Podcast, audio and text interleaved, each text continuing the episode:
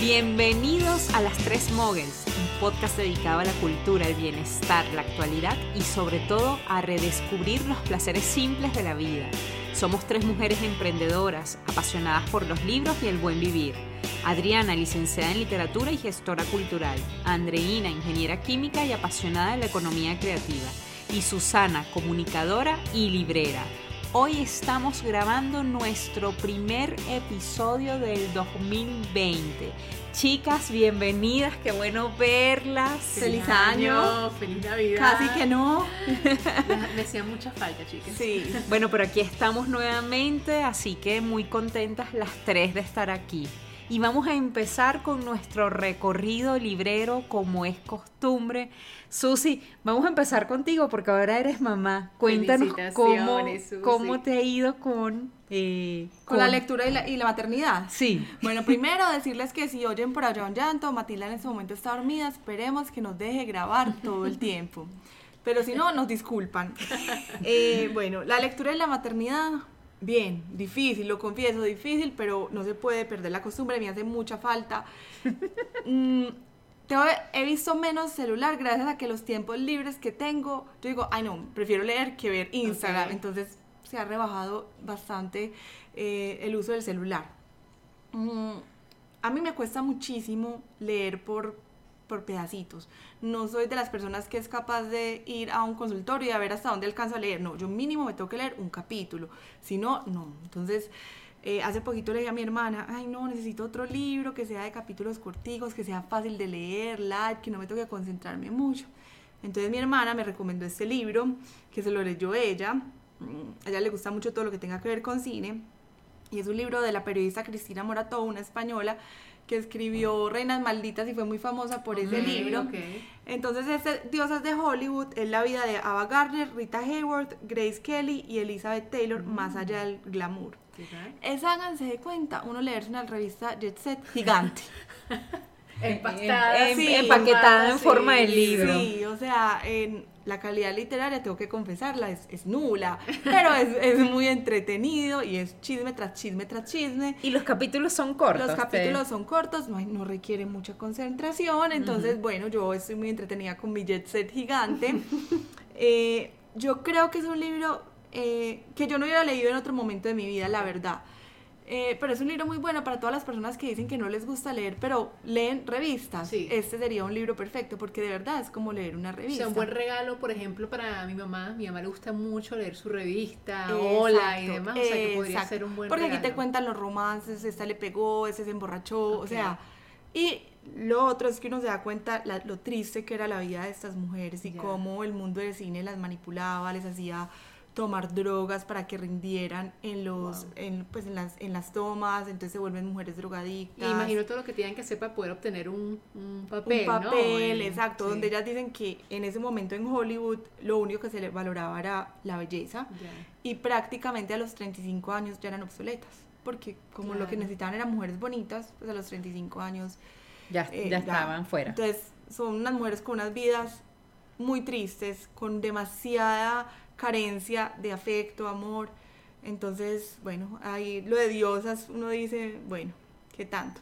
Es un libro ideal, de verdad, para la gente que dice, no leo, pero me fascina leer caras. Entonces yo creo que es ah, un buen comienzo y le pierden así el miedo al libro. También tengo otro que es un libro que se llama How to Raise a Wild Child, que es pues como criar un niño salvaje, o que le guste el campo. y eso lo estoy leyendo por, por, pues, por la cuestión de maternidad, porque es un tema que a mí me gusta mucho, a mí me gusta mucho la naturaleza, el campo, y quisiera pues como inculcarle también eso a Matilda. Y aquí decían que, por ejemplo, un niño de hoy en día es capaz de reconocer hasta 12 logos de empresas, pero no es capaz ni de decir 5 especies de árboles nativos. Imagínate. Pues yo no soy capaz. Exacto, entonces, y que es muy importante volvernos a conectar con la naturaleza para de verdad cuidar el medio ambiente. Pues él, él es un paleontólogo y él dice, si uno no lo conoce, no la ama, es muy difícil que uno le diga, ay, hay que usar pitillo de papel y que uno de verdad lo, pues, lo sienta, porque la desconexión con la naturaleza en este momento es muy grande. Entonces, bueno, espero aprender mucho del libro. Y poder enseñarle a Matilda. Y, sí, lo traje por Amazon, no, no creo que sea fácil de conseguir porque la editorial es bastante peculiar, pero si les interesa lo pueden traer. De pronto está en Kindle, ¿no? De pronto se o de pronto está en Kindle. Y por último, con Matilda, eh, yo le leo muchos libros en blanco y negro, pero también le estoy leyendo eh, las, los cuentos completos de Beatrix Potter, se los leo en inglés. Eh, no porque sea mejor en inglés o en español, sino porque los tengo en inglés y en este momento lo importante es la sonoridad de mi voz. Entonces, bueno, ya los vamos a terminar. ¿Y, cómo te ha ido con, con, eso? Era mucho más fácil al principio porque cuando está recién nacida, ellos son más más dóciles. Entonces yo la leí, era se queda, ya es un poquito más difícil porque ya busca más atención. Entonces hay que buscar como ese momento entre que ya casi se duerme y puede estar y leerle. Eh, porque ya, por ejemplo, le gusta más el libro en blanco y negro que yo le muestro las figuritas y ya lo mira. En cambio, este es solamente mi voz. Ahí ya me dio a llorar. pero, pero me gusta mucho y me encantaría como podérselo leer ya más grande y contarle que lo leímos en este momento. Claro. Adri, ¿tú qué estás, estás leyendo? ¿Qué, bueno, mi, mi mesita de noche, yo, yo, trato de tener poco, eh, un poco eh, de lecturas que me ayuden a conciliar el sueño. Y este, tengo un libro ahora muy interesante que es un libro de cartas que cambiaron el mundo. De hecho, se llama Escrito en la Historia, Cartas que cambiaron el mundo de Simon Sebag. Eh, es un libro que reúne cartas de personajes, por ejemplo, como Gandhi, Frida Kahlo, Picasso, Colón, Mozart, Hitler, Simón Bolívar, Kafka. Entonces es muy interesante porque eh, antes de dormirme me leo una, pues, una que otra carta y lo que me gusta de este libro es que el escritor lo que hizo fue agruparlas por tema. Entonces hay una parte de familia y cartas que tienen que ver con familia, cartas de amor, cartas de guerra, eh, cartas de amistad. Entonces de verdad que está muy interesante el libro, lo estoy disfrutando bastante. También me serviría, puede ser el próximo de la Puede ser, puede ser. Las cartas son muy cortas, hay cartas que son cortísimas. Entonces de verdad que está interesante, aprendes de historia. Eh, yo, a mí, yo tengo como cierta eh, afición por leer cartas porque creo que es un medio de comunicación que hemos perdido mucho. La ha sustituido el tema del correo electrónico, sin embargo creo que la carta, al ser manuscrita, eh, se pensaba mucho lo que se decía en una carta. Entonces la comunicación a través de carta me parece, siempre me ha llamado la atención y de hecho los libros que son de cartas tienen una calidez y una particularidad que nosotros hemos perdido en nuestra comunicación. Entonces, eh, eh, es un género que a mí me gusta mucho, el género epistolar. Hay un libro muy bonito que es el de Cartas Memorables de Salamandra, ah, que es grande. Sí, sí, sí. Ese libro, cada que llega a la librería se, va, ahí mismo. Se agota. Sí. Imagínate. Sí, ese libro lo conozco y también me, me gusta mucho. Este es un libro, pues, casi de bolsillo, que que está muy bien, tiene muchas, todas las condiciones para, tenerlo ahí en la mesita de noche e ir, de hecho, leyéndolo en desorden, porque no, no tienes mm. que ser en orden cronológico, o de pronto puedes irlo leyendo por temáticas, oye, quiero leer cartas de amor, quiero, quiero leer cartas de familiares, de padres a, sus hijos. Hoy que estamos grabando en el día de San Valentín, hoy sería para leer cartas, de, amor. Cartas de amor. Así Fascinante esa lectura, Adri. Andri, ¿tú qué te estás leyendo? Yo voy a decirles que mi lectura es un poco más densa. Es más, me cuesta irme a dormir porque no quiero dejar de leer, pero digo, Dios mío, tengo que parar, descansar y seguir mañana. Imagínense que me estoy leyendo un libro eh, de un señor que se llama Joe Dispensa. Él es quiropráctico y especialista en neurociencia, en biología, en bioquímica y es fascinante. ¿Por qué? Porque él te explica eh, digamos, a través de la ciencia, cómo funciona el poder de la manifestación. No sé si ustedes ah, están familiarizadas con el código de la manifestación de Raymond Samson, creo que lo hemos conversado en un pasado, ¿no?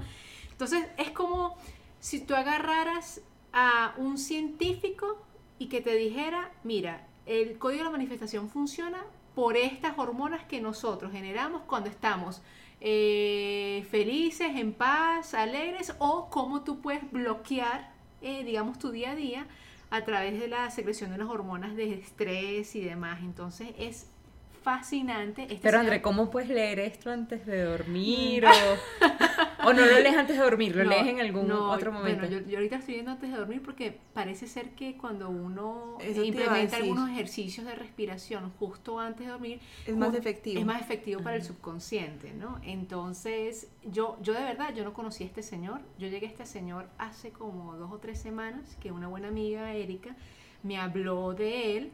De hecho, él estuvo en Bogotá, mientras nosotros estábamos en el Hey Festival, Adri, en Cartagena, él estuvo en Bogotá dando unos seminarios y de verdad que ha sido fascinante, porque yo creo que es una buena manera para acercar a los escépticos al código de la manifestación y también es una buena manera para aquellas personas que ya meditamos, que ya tenemos ese conocimiento de hacerlo de manera más efectiva, con respiraciones más específicas que te permitan, digamos, conectar con, con lo místico, con el universo, ¿no? Justo hace poquito estaba oyendo en un podcast, no me acuerdo en cuál, eso, que todas las manifestaciones, todas las cosas se deben hacer antecitos de uno quedarse dormido porque está comprobado que el cerebro ahí es que lo pues lo, lo capta Lo más y que por eso eh, antes todas las televentas eran a las 12 de la noche, Mm. 11 de la noche porque era más fácil convencer a la gente de comprar cuando está en ese estado medio, medio somnífero, entonces por eso es tan importante que se acuesta uno pensando, qué libros lee. De hecho, él dice que también uno tiene que cuidar mucho cuando uno despierta, porque muchas personas al despertar lo primero que hacen es revisar su celular, el Instagram o WhatsApp, o empiezan a pensar qué van a hacer en ese día y para el momento en que van a tomar desayuno, se van a cepillar los dientes, están agotados, porque el cerebro no sabe distinguir, cuando tú te estás imaginando el escenario de lo que vas a hacer en ese día, el cerebro no sabe distinguir si ocurrió o no ocurrió, ya terminas agotado, entonces muy interesante, obviamente hace mucho énfasis en el tema del el aquí y el ahora, ¿no? Pero por supuesto, yo también tengo un poco de literatura. De hecho, fíjense este otro libro que tengo en mi cita de noche, que lo tengo abandonado, que es eh, Llega un hombre y dice, eh, la primera novela de Nicole Krauss. No sabía que esta novela se podía conseguir en Colombia, lo compré en Cartagena y trata de un señor, un profesor, que debido a que tiene un tumor, a él le, le hacen una cirugía, pero pierde la memoria. Entonces imagínense, este señor que está casado como más de 15 años con su mujer, con los amigos, no reconoce a los amigos, no reconoce a la esposa. Muy triste. Verán que no, no he avanzado mucho porque Joe Dispensa llegó a mi vida, entonces cuando termine Joe Dispensa retomaré a mi querida Nicole Krauss. Excelente, pero qué lecturas tan buenas, ¿no? Sí. Bueno, de hecho, hoy nuestro, decirles que nuestro tema central va a girar en torno a dos acontecimientos que pues hemos vivido de alguna manera, que eh, por un lado es el Hey Festival, que de hecho tuvimos la oportunidad de ir a algunas cosas aquí en Medellín y tuvimos la oportunidad de ir a algunas actividades en Cartagena y también quisiéramos hablar sobre las entregas de los premios Oscar que pues eh, acaba de ser Sí. Recientemente. Entonces, bueno, ¿qué les parece? Hablemos de, del Hey Festival. Sí, Susi, tú nos comentabas que muchas personas, eh, yo sé que cuando estábamos en la semana del Hey de Jericó, de Medellín, en, en nuestras cuentas de Instagram tratábamos de publicar libros asociados a los, A los a invitados. los invitados, ¿no? Pero que recibiste muchas preguntas de personas que no sabían qué era el Hey, ¿no? Sí. De pronto puedes contarnos primero el origen del Hey de Sí, qué va. y lo otro que me decían era porque hey y no hay. La verdad es que se puede pronunciar como quieran porque en español es hay, pero no es hay de haber. Ajá. Eh, ya les voy a contar. El Hey Festival tiene su origen en la pequeña población llamada Hey on Wye, ubicada en Gales, Reino Unido. También hay una teoría que como Hey en inglés es paja, entonces que al principio eran un montón de señores echando paja, no, no es por eso. es el nombre de un pueblito. Anualmente a- eh, se realiza en junio desde 1988 con el fin de compartir los gustos por la literatura, la música y otras artes. Una de las curiosidades de este pueblo es que cuenta con un total de 41 librerías, lo cual hace también que sea conocida como la ciudad de los libros. Qué impresión, 41 librerías independientes, ¿no? Creo Sí. que son, wow. Desde 1996 el festival se ha expandido internacionalmente, llevando esta experiencia cultural a países como México, Perú, Italia, Brasil, España y, por supuesto, acá en Colombia. Entonces ya saben qué significa Hey para que eh, le cuenten a la gente que, que se pregunta tanto y, y participen el año entrante. Yo creo que no hay necesidad de ir hasta Cartagena, que antes la pues decían, no, es que solamente los buenos van a Cartagena. Aquí llegó esta, pues este año llegaron unos invitados buenísimos. Espectaculares. De hecho, Susi, decirte que nosotras, pues nosotras no teníamos pensado ir a Cartagena, de hecho nosotras íbamos a, eh, teníamos pensado ir a Jericó, estábamos debatiéndonos, bueno, Medellín, vamos a Jericó, pero nos enteramos que una de mis escritoras favoritas, Nicole Kraus, iba a estar en Cartagena. Ella saca un libro como cada siete años y no va casi a eventos. Y le dije, Adri, tenemos que ir, o sea, es la única oportunidad. Pero antes de hablar de Cartagena, hablemos de cómo estuvo el GEI aquí en Medellín, Adri. Sí, eh, aquí en Medellín yo sí debo decir que me parece que estuvo un poco desorganizado, por lo menos el día que yo asistía a las actividades en el MAN. A mí me, eh, yo tuve que, fui a unos conversatorios que se dieron en el MAN. Eh, tuvimos que esperar mucho, hacer muchas filas. Sin embargo, disfruté mucho porque así como André eh, quería escuchar a, Nicole Kraus, que a mí también me gusta Nicole Kraus, habíamos hecho club de lectura de, de, Nicole Kraus, sin embargo no me gusta tanto como André, pero venía eh, en esta oportunidad Alberto Mangel, que es uno de mis mentores vivos eh, porque es un hombre que se ha dedicado a, e, él se ha consolidado como un gran lector, un lector que es referente. Y él ha escrito muchos libros sobre ese tema del acto de leer y sobre la experiencia de ser lector. Entonces para mí él ha sido un referente a lo largo de mi vida. Y él justamente estaba en, iba a tener una conversación con el escritor español Javier Cercas. Premio Planeta. Premio Planeta, sí, 2019, que me acaba de leer el libro, que me gustó bastante. Terra Alta. Eh, sí, y eh, estuvieron en conversación. Yo salí un poco decepcionada de esa conversación porque fue una conversación que giró en torno a la novela de Javier Cercas yo me quedé un poco decepcionada porque yo quería escuchar más. Claro, y porque así, así lo vendían, era una conversación sobre los libros. Y la de Cartagena sí era sobre Terra, eh, sobre Alta. así también lo entendí Exacto. En Cartagena sí iban a centrar en el libro, iba a haber un club de lectura del libro.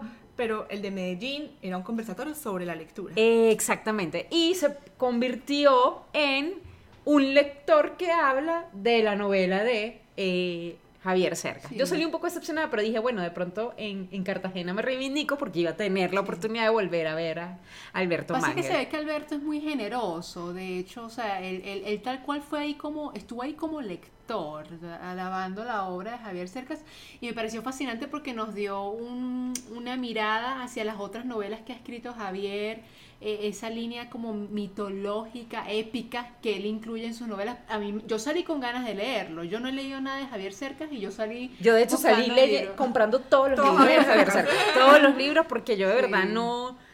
Pues lo, lo tenía allí como pendiente, pero todavía como que no terminaba. Leí el, el, el mm, Terra Alta que, que, se había ganado el premio, pero ya no había leído otra cosa de Javier Cercas. Yo me leí el móvil, empecé con ese. Ah, no, no, no, no empiecen con ese en todo caso. Yo me estoy leyendo el Caja china, pero pesada. Yo me estoy leyendo El Impostor y de verdad que estoy fascinada. Me encanta, me encanta. Estoy fascinada. Muy interesante, me parece muy buen escritor, muy riguroso en su investigación. No, de verdad que. Y Terra Alta lo disfruté muchísimo. Me parece que es una novela entretenida, con un crimen bastante fuerte, pero también con un personaje que yo creo que que va a seguir creciendo. De, hecho, nos dijeron que, que, viene la segunda parte. Que, ah, que, bueno, yo no me he leído el libro, pero bueno, ya me quedé con ganas. Sí. Pero estuvo, fue, fue, una conversación muy interesante. Yo, yo no he leído mucho a Alberto Manguel, entonces de pronto no, está, no tenía altas expectativas. Eh, pero me pareció que la conversación estuvo muy interesante y me gustó porque ellos hablaban de la importancia de la labor de, de un escritor de, no entregarle todo masticadito al, lector, sino como que eh, crear cierto enigma y pa, tirarle la puerta en la cara, justo cuando le vas a, revelar algo, tirarle la puerta en la cara para que él mismo eh, construya su historia. Entonces eso me pareció, me pareció fascinante. Y ya después cuando te vas a Cartagena y te vas a estos eventos que se, que se van preparando en torno a eh, la literatura, en torno a los libros, a, lo, a la divulgación, a mí me pareció que yo nunca había ido a Cartagena a un Hey Festival y me parece que la organización, el respeto a la puntualidad, de verdad que yo vine fascinada del evento. En general, el día que yo estuve asistiendo a, los, a, las distintas actividades, me pareció que estuvo muy bien organizado. Empezó puntual, está, pues está de verdad que tener un evento así en una ciudad tan mágica como Cartagena es realismo mágico. Y lo otro con lo que vine muy eh, eh, contenta es que el tema del conversatorio...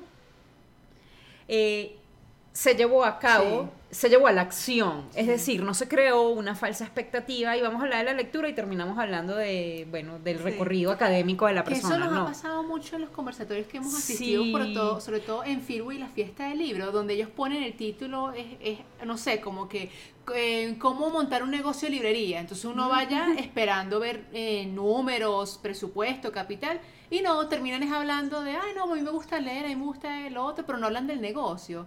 Entonces, O eh, el negocio es de dos plantas, Sí. hablamos con tal arquitecto y ya, pero, pero el meollo... Sí, otro era como que el, el oficio de un escritor. ¿Te acuerdas que- que fuimos al de Melba? Que nosotros queremos mucho a Melba Escobar, pero imagínate que era sobre el oficio del, del escritor, pero, pero se fueron por la tangente. Entonces se ve que a muchas de las personas que invitan no les dicen de qué va el conversatorio. Entonces entre ellos improvisan ahí y empiezan a hablar de lo que se les ocurra en el primer momento. Por ejemplo, en Cartagena tuvimos la oportunidad de ir a una clase magistral de uno de los divulgadores actuales más populares, que es este señor Christopher, Christopher. Galfar. Sí. Christopher, perdón, Christopher.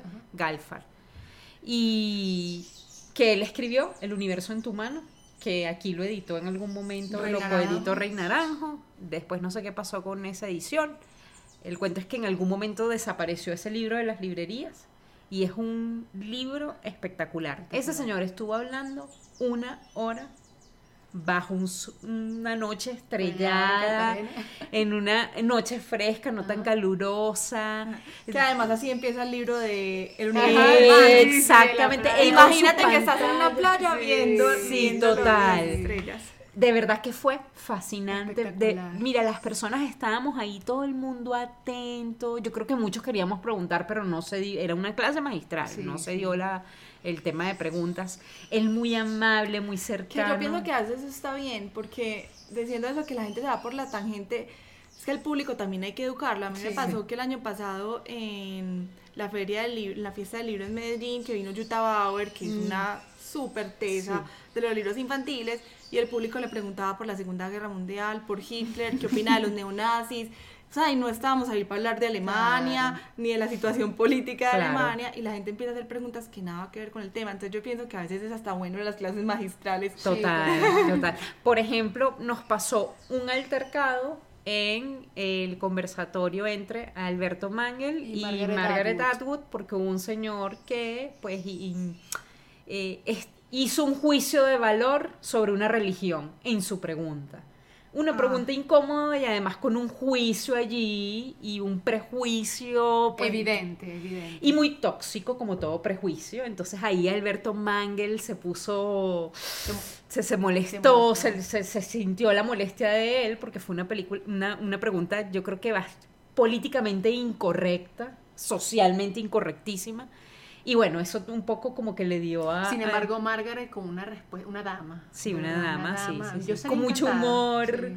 Eso es lo que me gusta de estos espacios, que tú, tú conoces de alguna manera al escritor, porque tú dices, Margaret Atwood, ay, el cuento de la criada, ay, Dios mío, esta mujer cómo hablará, cómo, ¿sabes? Hizo esta distopía, esto tan, tan, tan duro, esa situación de la mujer en esa sociedad que ella crea, pero una señora, primero, súper consciente de que ella está ya mayor, y dice, yo soy una persona que he vivido mucho.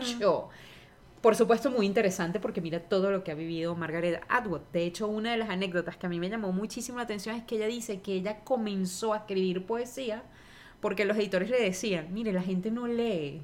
Escriba cosas, Cosas cortas, cortas. escriba poesía. Y ella empezó a escribir poesía. Entonces, y uno dice, Dios mío, pero la gente que no lee leía poesía. ¿Qué cosa Sí, tan? qué Para uno es. Y lo otro, la otra anécdota muy interesante es que ella se crió en un pueblo remoto de Canadá donde no había televisión, no había cine, no había espacios culturales para conocer otras per- prácticamente no habían personas, no había gente, decía. Y ella se refugiaba en donde en los libros. Entonces todo lo que ella hacía, sus hermanos, era pues leer y escribir, porque qué otra cosa podías hacer. Muy interesante su charla. Bueno, y el highlight, obviamente, para lo que fuimos, que fue el conversatorio entre Nicole Kraus y Juan Gabriel Vázquez. Primero, Juan Gabriel Vázquez, qué caballero. De verdad que venía de haber ganado el Premio Nacional de Biblioteca de AFI, Sí. pero mira, con unas preguntas tan, tan inteligentes. hizo su tarea, hizo su Hizo tarea porque el conversatorio de, de, este era sobre la, la novela de, de, Nicole, que es en una selva oscura. Que de hecho, eso no sé, esta, esta, para yo conseguir este libro, cuando yo, yo, me enteré que Nicole vino, lo primero que hice fue, 9 tres cuartos la tiene, no. La librería en Medellín la tienen, no, nadie la tenía. La única librería que la tenía era una en Bogotá. Eh, de hecho, una buena amiga, Pili, traje las letras, me lo trajo me lo tuve que leer como en un, dos noches para poder llegar así fresquita a escuchar a Nicole y la novela era sobre esta, o sea, la conversatoria era sobre esta novela, que yo estoy segura que creo que nadie nadie la conocía, ¿no? Nadie, porque todo el mundo llegaba Es que Nicole no la conocen, yo creo que ella la conoce por ese libro, por la historia del, amor, que, es que, hay película, creo. Que hay película, sí. Pero de resto dicen que es su novela, su, su gran obra. De hecho, Juan Gabriel se lo dijo, que es una novela espectacular yo me leí La Gran Casa. Las novelas de, Nicole a mí me parecen muy retadoras.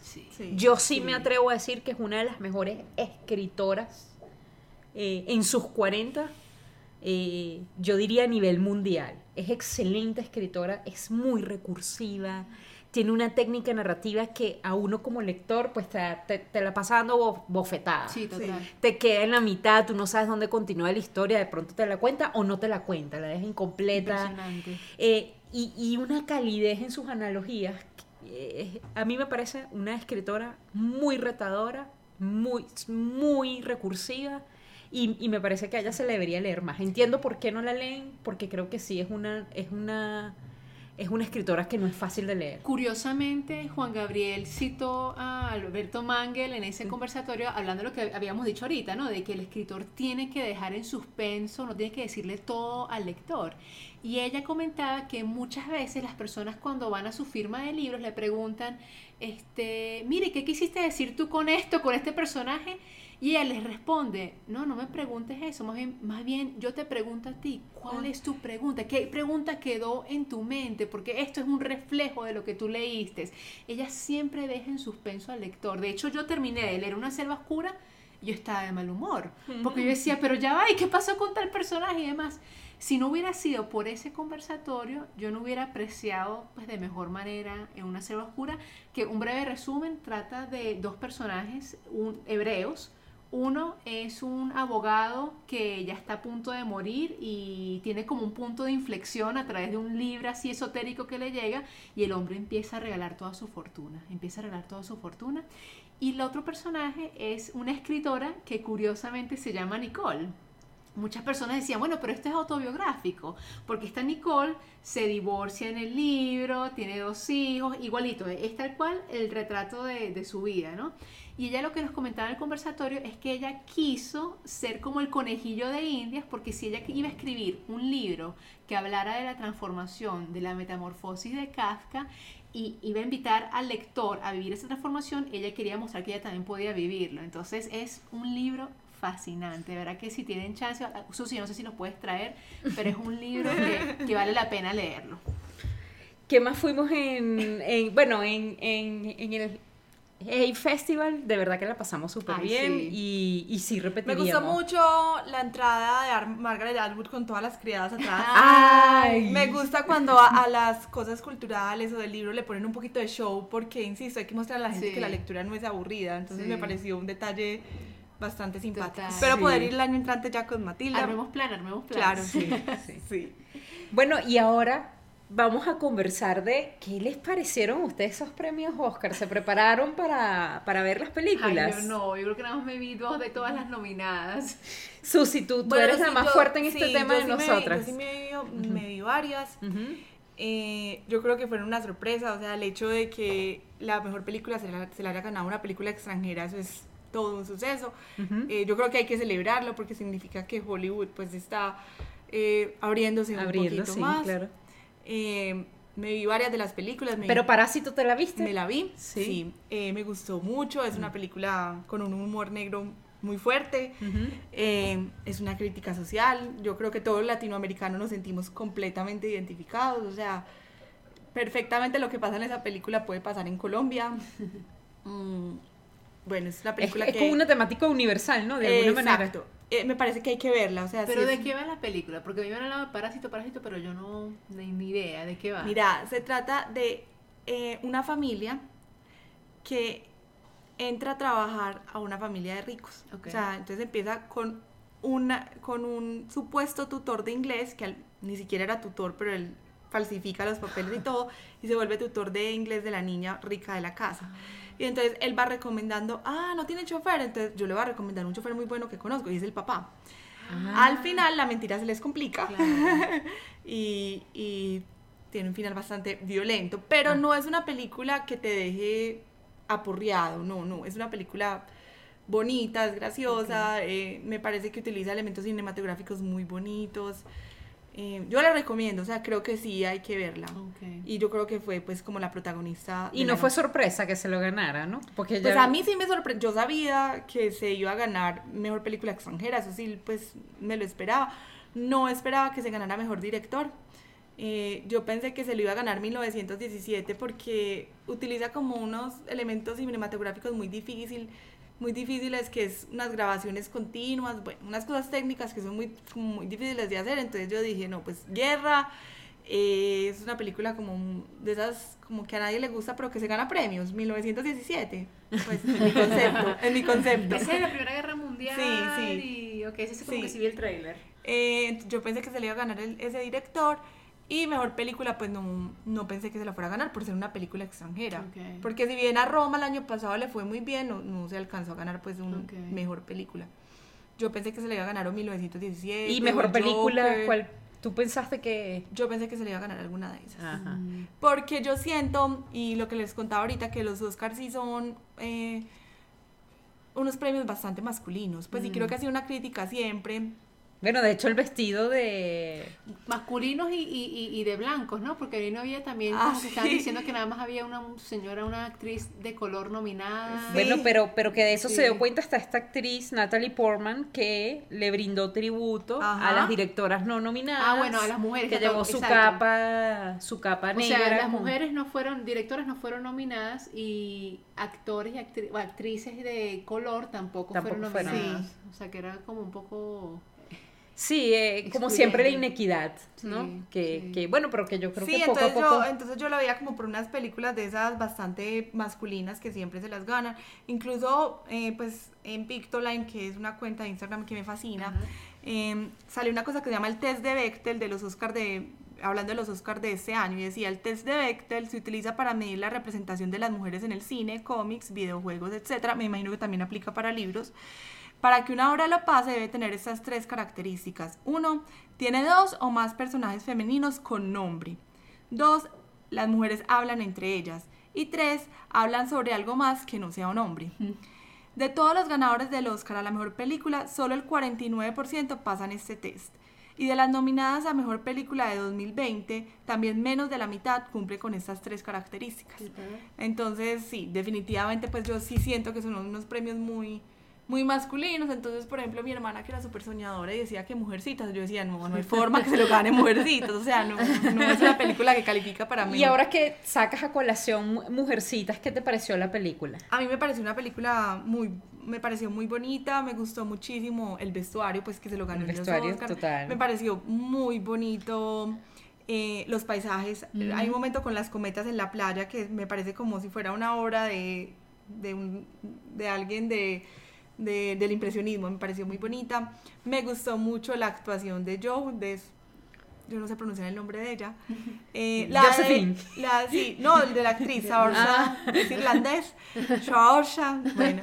Eh, la de Emma Watson me pareció una actuación muy simple, o sea, le pusieron, o sea, es... Pero es que Meg es simple. Sí, sí, pero... o sea, me parece raro que hubiera aceptado ese papel. A mí, a mí me pareció Pero rarísimo. De pronto era un reto para ella. De pronto, sí. O reto en el o sentido de no pronto o de pronto ya estaba de acuerdo era más con, con el macro de la película es decir Sí. porque sí hubo escenas muy feministas y diálogos muy feministas que eh, por ejemplo Amy cuando habla con Lori y, Sí. y, eh, bueno no vamos a echar el cuento pero hay una, una parte ahí muy feminista o sea me estás diciendo que no que no me fije con el del hombre que, del que me voy a casar si prácticamente yo no voy a tener voz ni, ni- o sea, eh, de, de cómo esa sociedad estaba marcada por el dinero y por lo que hiciera un hombre o, o dependía tu, tu éxito en tu matrimonio dependía muchísimo de con quién te casaras, sí. ¿no? Eh, creo que las cosas no han cambiado mucho tampoco. ya, son más poli- ya- ya son más políticamente correctas. Eh, exacto. Pero, pero el manejo sí. del tiempo, el manejo del tiempo, de ir adelante y hacia atrás. Sí, eso lo me gustó me gustó mucho. bastante. Sí. Sí. Eh, a, a mí, a mí me gustó la película en general.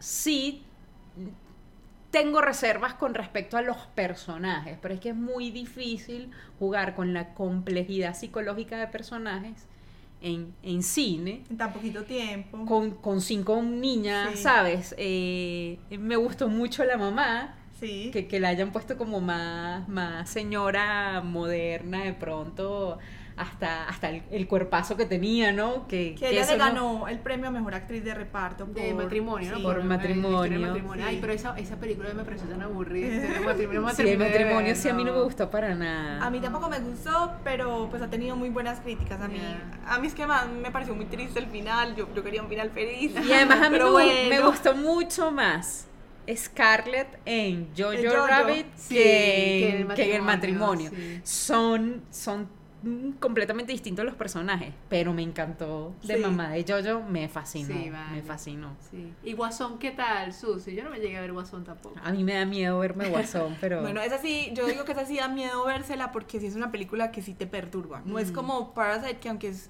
eh, una crítica y que es dura, es, es medio como esperanzadora. No, o sea, Joker es una película que pues te perturba, pero a mí me parece me pareció excelente, o sea, es una película muy bien hecha. Y Joaquín Phoenix Me parece que le fue premio. mal en, en general en los Oscars, pues Ah. para hacer una apuesta, pues era una apuesta muy independiente de, de lo que normalmente son las películas de, de cómics. La actuación de Joaquín Phoenix, pues sí, obviamente merecía que el Oscar. Se magnífica, llevó todos ¿no? los premios en todas las, Sí. las ceremonias de, ¿no? Pero también uno dice, por ejemplo, yo he, a mí me han hablado más del Guasón que de Parásito, por ejemplo. Sin embargo, la más ganadora, en términos, Sí. me imagino que hasta de dinero, de porque tiene repercusiones pues financieras, me imagino. Pero tú también te pones a ver, a- e- el, el Guasón fue una película en algún momento en la que todo el mundo estuvo hablando, Sí, fuera sí, entendido total. o desentendido del cine. Total.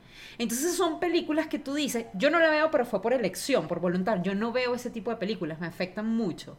Sin embargo, sí puedo decir que fue impresionante el impacto que generó en gente que ni siquiera va para el cine. Sí, que de pronto se ve una película porque se la recomiendan y la película que se vio en los últimos tres meses fue esa. O sea, a mí me parece, no fue súper premiada, como te estás diciendo de fue la más nominada, pero, pero no le fue bien. no le fue en- en- bien. en los- Sin embargo, es una película de la que todo el mundo ha hablado. Oye, necesitamos buscarnos a alguien experto en cine para que nos Sí.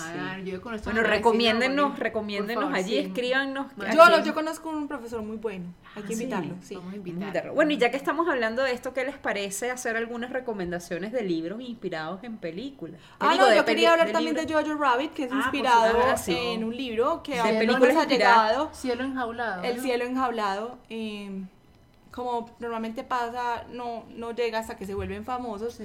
Eh, pero fue la mamá del director, que es el que hace de Hitler, de Amigo Imaginario, la que le regaló, Gua- Guatati, ¿Cómo es que se llama? Sí.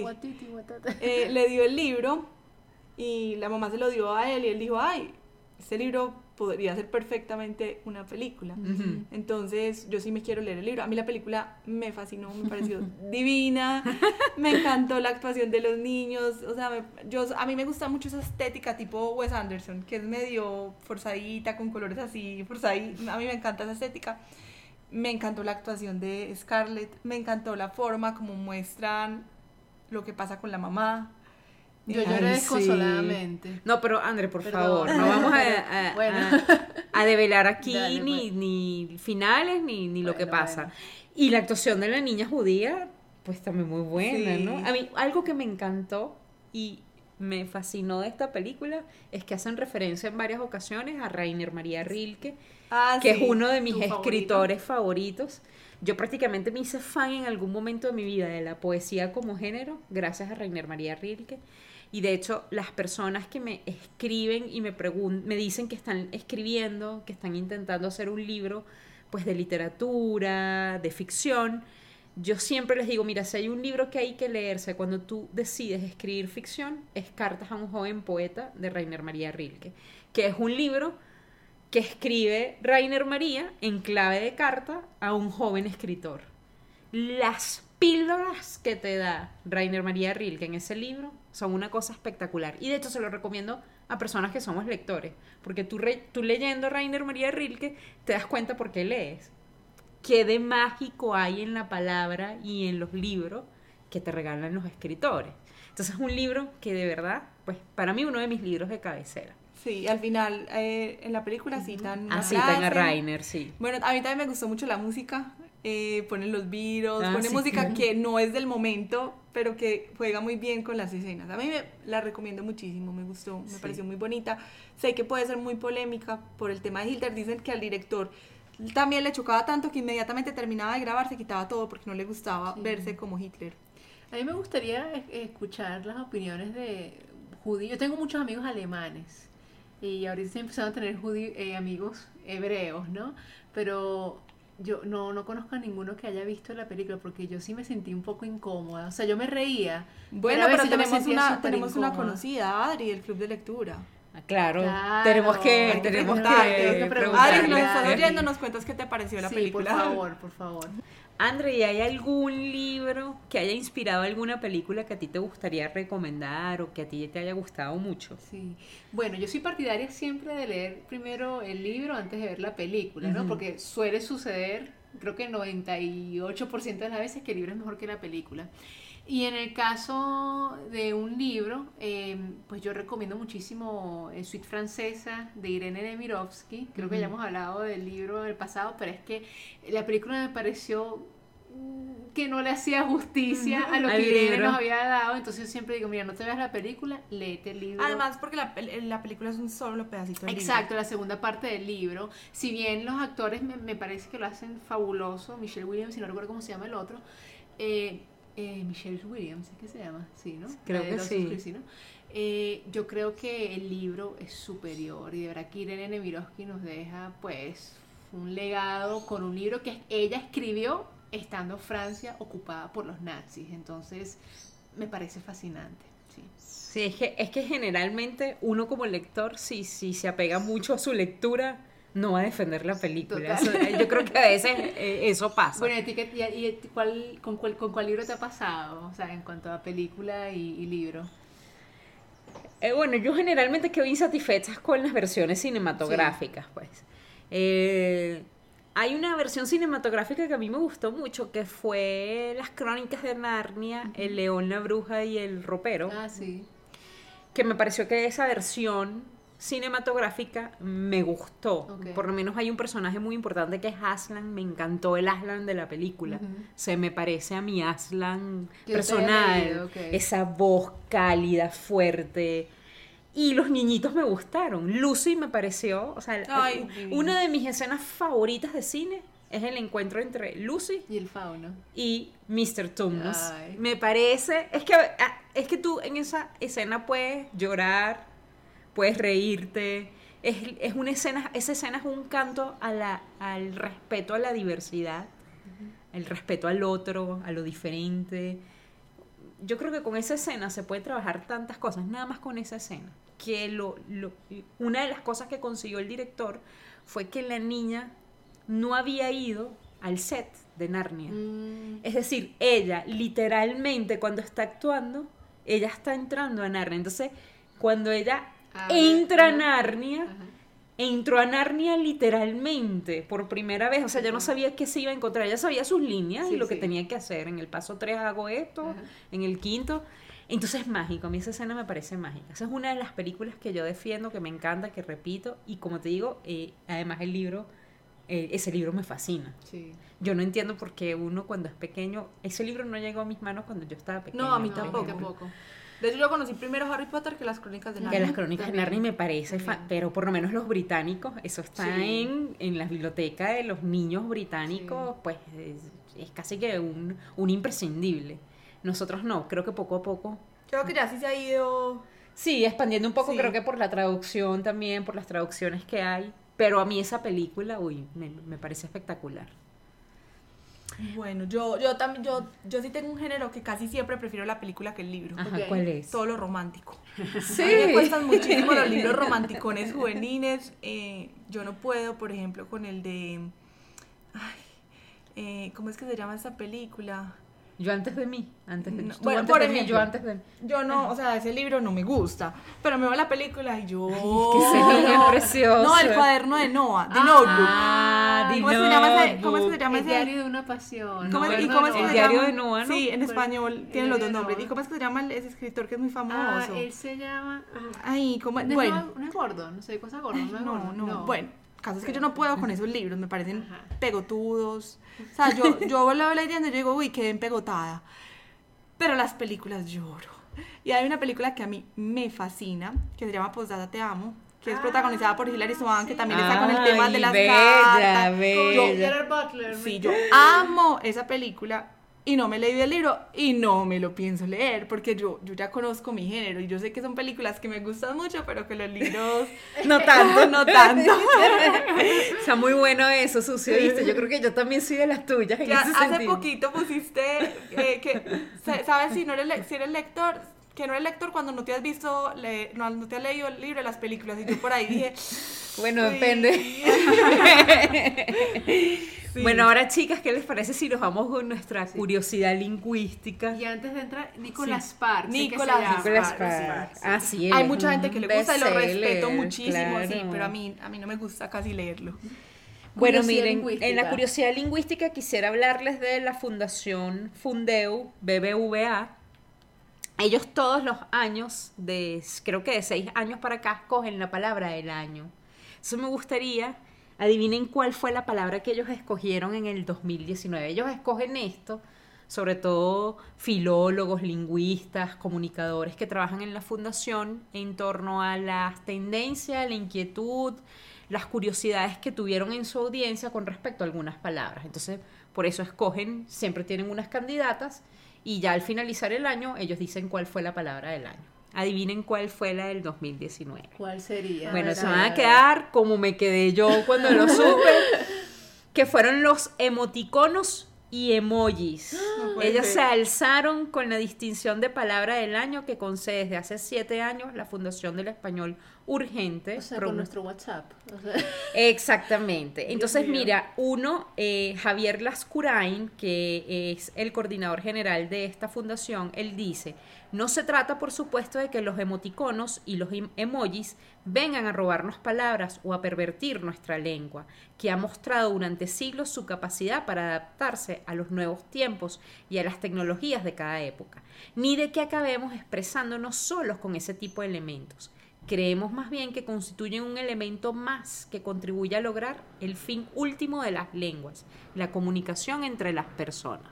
Así que prácticamente fue escogida como palabra del año los emoticones o estos emojis precisamente por el papel que ellos desempeñan en nuestra comunicación cotidiana, cosa que a mí me parece Yo que sí los es uso mucho y pienso que pueden ser un complemento muy bueno para la. Claro que sí. Así que bueno, esa fue nuestra curiosidad lingüística. Chicas, y ya este episodio se está acabando, sin embargo queremos compartir algunas citas antes de despedirnos. En esta oportunidad queremos cerrar el capítulo con unas frases que extrajimos de los conversatorios del Hey Festival. Susi, ¿qué tal si empezamos? Bueno, esta es una frase de Javier Cercas. Un libro es letra muerta sin lector. Cada lector crea su propio libro. Y la segunda frase es de Nicole Krauss. La literatura es el único lugar donde una persona puede experimentar lo que es estar dentro de otro ser humano. Le añade otra dimensión a nuestra existencia. Bueno, muchísimas gracias por esas citas. Así que los invitamos a que nos sigan escuchando. Pronto grabaremos nuestro próximo episodio. Además, Recuerden que hemos creado una cuenta en Instagram, arroba las tres muggles, todo con letras. Síganos y entérense de nuestros episodios quincenales. Queremos saber qué están leyendo, cuáles son sus libros favoritos, qué temas les gustaría que trataran. También nos pueden seguir en arroba proyectos B612, 612 en números y 934 en números para que conozcan nuestro trabajo. Muchas, muchas gracias por escucharnos y los esperamos en nuestro próximo episodio. nos Un placer vemos. volvernos a ver. Sí. Chao.